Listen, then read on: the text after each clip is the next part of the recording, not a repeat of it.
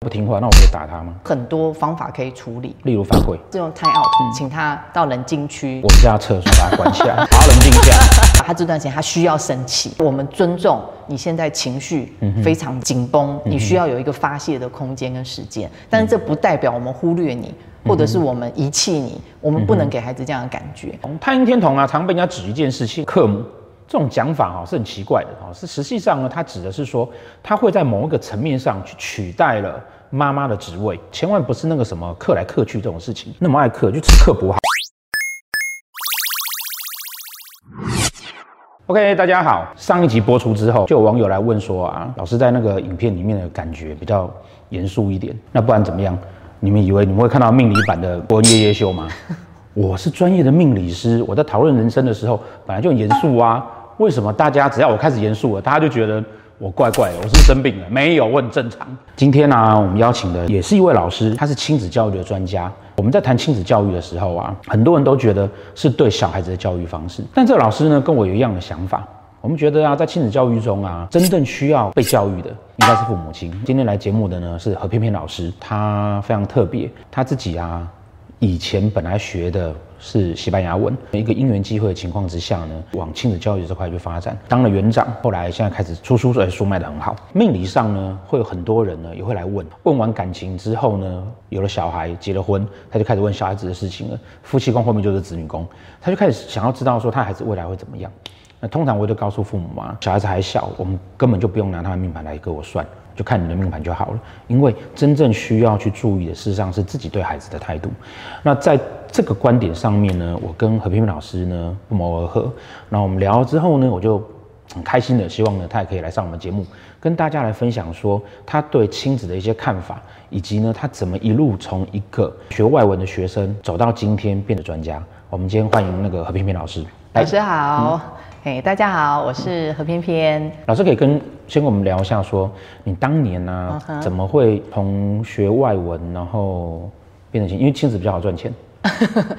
真的是因缘际会。其实我书里面有提到，有一个小我十五岁的亲妹妹。嗯，那因为她的诞生，那刚好是在我大学这个阶段，她进入到幼儿时期。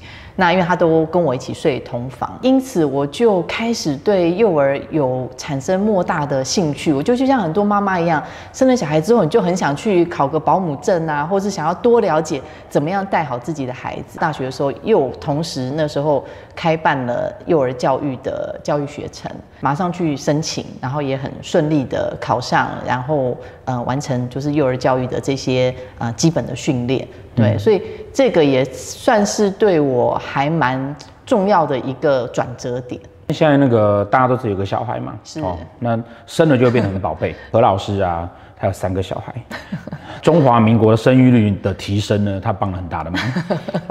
很多的父母呢，他们都很希望。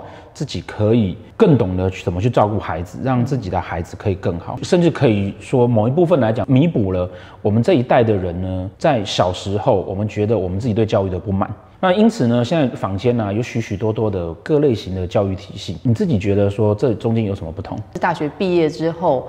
呃，第一个进入的工作的幼儿园，它就是一个采用蒙特梭利教学法的幼儿园。对，接受培训，然后也实际去运作过之后，哎，我就很喜欢它。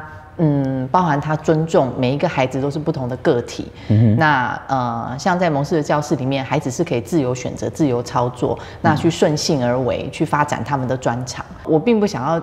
就是用一套标准的模式去教所有的孩子。嗯。那我相信每一个孩子有他的天赋跟潜能。嗯。对，那加上其实蒙氏的教学它是混龄的。嗯。那我其实还蛮喜欢混龄这一块，是因为用年纪去限制，尤其这么小的孩子，好，就是大家都要学一样的东西，我会觉得可惜了。对，就是也许这个孩子是数学方面有天分，嗯，那他也许他才小班就可以进到中班、大班的领域，或者他的语文有天分，那还得要跟着呃。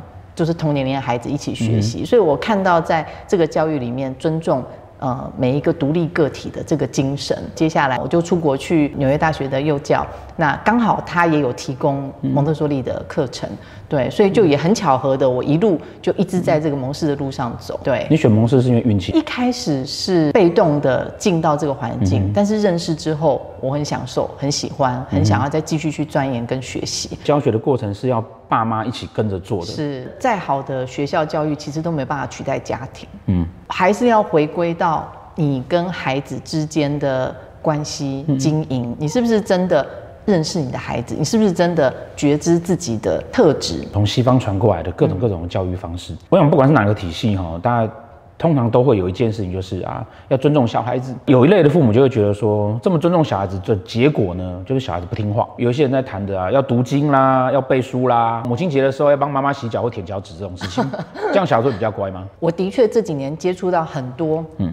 很用心的爸妈，嗯，那他们真的看的书不少于老师，不少于工教育工作者，嗯哼，那但是的确会变成了很多似是而非的道理，反而让他们被牵着走。孩子他就真的只有可能三岁、四岁、五岁，但是你要他去当家做主，很多事很多事情的时候，你会看到这个家庭的整个是乱的。我碰到那个三岁的小女生，就会跟老师翻白眼。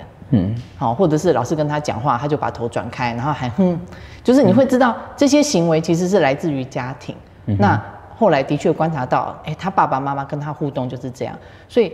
这个时候，其实 身为教育工作者，其实我会觉得我们必须要有警觉，不应该是让孩子爬到你的头上去带领你走。那你是一个成熟的成人，在很多时候你必须是那个界限。他要爬上来，我叫他不要爬，他又不听话，那我可以打他吗？我们不会建议用打的，但是其实有很多方法可以处理，例如犯规，这种 time out，请他到冷静区，我们家厕所把他关起来，好好冷静一下。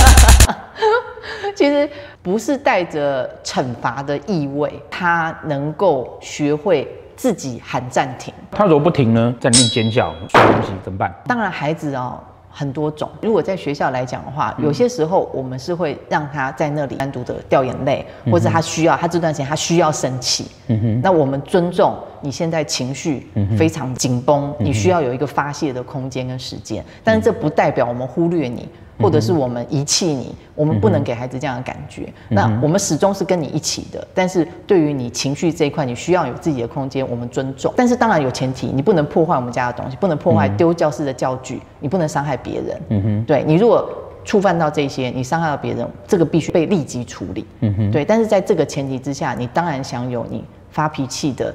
权利，嗯哼，只但是你要好好的生气。何老师的书啊，看起来啊，非常的轻松，用很多很多的他自己自身教育上的例子，然后跟大家来叙述说，当你碰到这些状况的时候，怎么去应对。我在看他的书的时候啊，看到中间有一段，小朋友在教室里面吵闹，他把他带到办公室里面来，他也不惩罚他，就让他发脾气。但因为全办公室都是大人，那小孩子能发脾气有限，那小孩子要摔东西吗？不能摔，他要让他知道说，哎，你可以自己在那发脾气哦，进去发，用力发。但是呢，你不要来动我的东西，因为这是我的。这就像刚刚老师说的，你要把那个界限画出来，慢慢让他把气发完，慢慢慢冷静下来之后，他会去为自己找到一条比较好的方法。对孩子来讲，是一个学习思考的过程。大人能不能够很情绪坚定，嗯、但是又温和，这个是很很难的很难的事情。何冰菲老师他自己有三个小孩。你知道有三个小孩是多恐怖的一件事情啊！我只有一个，我就已经觉得很累了。他上班又要休息又要干嘛？我我整个觉得自己的人生被瓜分掉了。你虽然爱他，可是你的时间就这么有限，所以呢，你就会慢慢会希望说事情赶快解决。以老师来讲啊，你有三个小孩，你怎么解决这个事情？我觉得这个要回到所谓蒙特梭利的一些对我的一些影响跟启发了。应该是说，蒙氏的教育里面，他很重视孩子的独立性，因为我们相信孩子都会往独立的路走。嗯，也许零到三没有办法，就是生理的限制，他要喂奶，要换尿布，这必须依赖大人。但是当他渐渐成熟之后，你是不是能够真的放手？在蒙氏的书里面，其实有提过，就是教室的比例，他反而不觉得人数少，嗯、就是孩子师生比是少的，对孩子是好事。嗯。他会觉得，当孩子有一定的数量，比如说一比十甚至一比十五的时候，嗯、其实每一个孩子更能够独立的去处理很多事，不用依赖大人。嗯、对，就是大人你的存在对孩子来讲真的是一个必要吗？嗯，还是因为孩子少，然后大人就会忍不住去帮很多的忙？对，那其实对他来讲不见得是好事。嗯、哼那我觉得我在养大我自己三个孩子的过程当中，嗯、很多时候是真的。放手让他们去闯，去独立的做很多事情，嗯、包含因为我们家住新北市，他们的学校其实在台北市，嗯、所以他们其实小学三年级开始就自己坐公车。当然，这个需要一些前置作业，我必须要了解他们配备是不是足够？他们会不会求救？他们会不会处理一些突发的事事件？那甚至刚开始我有偷偷跟在后面看他们整个流程，所以这个放手当然也是必须有准备，不是说放就放。那但是我觉得因着这样子的一个成长的一个思维，跟他们经历，比如说危机的一些处理，有时候我也听过他们回来说啊，悠游卡没没钱了，然后我说那你怎么办？我们家儿子就说。我就跟司机拜托，就他们其实就开始会懂得很多真实的世界的样貌。嗯、我会觉得那才是他们为独立而做的准备。嗯，就我而言啦，嗯、我会觉得。孩子多也不见得是坏事，妈妈能做的真的有限，包含我有自己的工作、嗯、自己的事业要忙，所以你更能够放手，让孩子去经历未来可能要去面对的一些挑战。东方的教育对孩子的管控跟限制，嗯、西方又很多时候大家会误以为所谓的尊重就会变得放纵。我自己上课我都常讲的，我们常会会变成是爱心在做坏事。嗯，你初次对他的好，可是反而害了他。我其实最近很想要跟很多妈妈讲，就是真的不要。做妈妈做到让自己委屈了，就是很多妈妈其实为了孩子做了太多的牺牲，嗯，她甚至已经忘记那叫做委屈。她不能容忍别人对她颐指气使，但她可以容忍小孩对她颐指气使，嗯。但事实上呢，应该是不舒服的，不是吗？就你自己原本的所学，然后就命理上啊，是他会有什么可以彼此帮助的地方？我会觉得其实最难解的谜应该是对自己的了解。了解。所以我很希望透过很多不同的学习，去更认识自己。嗯、我觉得那是最根源的。你如果连你自己都不了解自己，你怎么教好你的孩子，或者怎么跟学生互动？其实不止对命理学，我也自己去上一些心理学的课。嗯、就是我希望借有很多不同的管道，去帮助我自己。呃，因着认识自己，才能够好好去发挥自己的长处，然后能够呃有一些自己。比较软弱的地方，有更多的力量可以去处理。嗯、我会觉得借由上课的一些、嗯、一些分享啊，或者是跟同学一些讨论，我的确会慢慢越来越释怀。嗯、就是每一个人，包含你的孩子，他都有他的命要走。嗯哼，讲比较白一点，父母也不过是他十二宫里面其中一个宫，一个宫。对 对，十二分之一，你管家那么多。对，所以如果你你想要掌握他。嗯或者你想要改变他，嗯，其实那是彼此都在很折磨的事情。反而你反过来，如果你是认识他、了解他，然后也许用十二分之一的力量去帮助他，嗯、我想这个命盘就可以走得很漂亮。很多爸妈会来问我们说：“诶，那我我的孩子以后会怎么样？啊，会不会孝顺？会不会乖？会不会发大财？”许多的传统命理师呢，他们习惯性的喜欢去做这样子的论断，铁口直断告诉你说：“哎呀。”你的孩子啊，以后啊赚不到钱，哎，你的孩子以后会离你远去。这句话放在父母的心里面，好像埋了一个符咒一样。孩子只要稍微出一点错，稍微忤逆一下，你就开始想起了命理师跟你说的那句：这孩子以后不会听话，不会孝顺。然后你就开始。有了情绪上的反弹，最后可能就符合了命理师所讲的，孩子就不听话喽。这样子的说法，其实啊，无形之中呢，用了命理学去限制了孩子。我一向就反对啊，命理学上面啊，用这种铁口直断的讲法，因为你这种说法就是限制了人。哪个小孩子在成长过程中不会忤逆一下父母？我们自己在小时候的时候没有忤逆过父母吗？传统命理学有个很大的问题就是啊，大家去追求那个铁口直断，而去忘记了呢，其实他可以透过。命盘看到你内心真正所需要，可以了解孩子为什么需要这些东西。我刚刚讲了，这是命理节目，对不对？所以我还是要解释一下命盘。这个盘哈，太阴天同，哦，空宫，当然怕空宫，对不对？结果我们连续两集，一个是老板，一个是有名的老师，所以空宫有什么不好？我跟你讲，空宫超棒。太阴天在迁移宫，然后呢，借过来在命宫这边，拥有信任感，懂得照顾人，而且呢，愿意学习。这样子特质的人呢，很多老师都会说，这是一种辅佐型的人才，只能在旁边帮衬。拜托，这个是因为啊，这些沙文主义的男人就觉得好女人就是要帮男人，所以他告诉你说，这是一个辅佐的一个人才，千万不要这样子想。妈妈才是家中坚强的力量。有的时候我们在命理上面看这个事情哈，你要去看它的本质是什么，而这个本质在社会上它适合做什么样的行业？那以何老师来讲呢，他太阴天同做这个行业就相当相当的适合。很特别的一件事情啊，他在念大学的时候照顾他自己的妹妹。对，妹妹。从他的盘看不看得到呢？好，其实他从他的盘看到很明显，而且这件事情呢，影响了他后来往教育的路线去发展。顺便跟大家介绍一个在那个命理上很重要的观念。他念大学的时候会在这个大限，所以这个是他的大限命宫。旁边这个是兄弟宫呢，是本命的兄弟宫。本命的兄弟宫我们也会代表妈妈。他走进来大限这边的时候，是不是刚好叠了兄弟宫？表示呢，这一个十年线，他跟他妈妈其实有很紧密的关系。那这紧密的关系是怎么样产生的呢？他本身是太阴天同，太阴天同啊，常被人家指一件事情，克母。这种讲法哈是很奇怪的哈，是实际上呢，它指的是说，他会在某一个层面上去取代了。妈妈的职位，何老师当的盘来看呢，他在这个时间点呢，就去取代了妈妈的职位。紫微七煞化权，他会掌控了这个宫位，所以他在这个时间点里面代替了妈妈做了一些事情。应该用这样子的角度来解释，千万不是那个什么克来克去这种事情，那么爱克就吃克补好了。在这个时间点里面呢，我们又看到一件事情，他的天干走己，造成了他这边的文曲星化忌。古书上面告诉你，那个叫做意图功名，你会希望有一些不一样的事情发生。化忌呢，因为空缺，空缺就会引动。有了空缺，你就会希望要去做一些变动，会去找一个新的一个方向出来。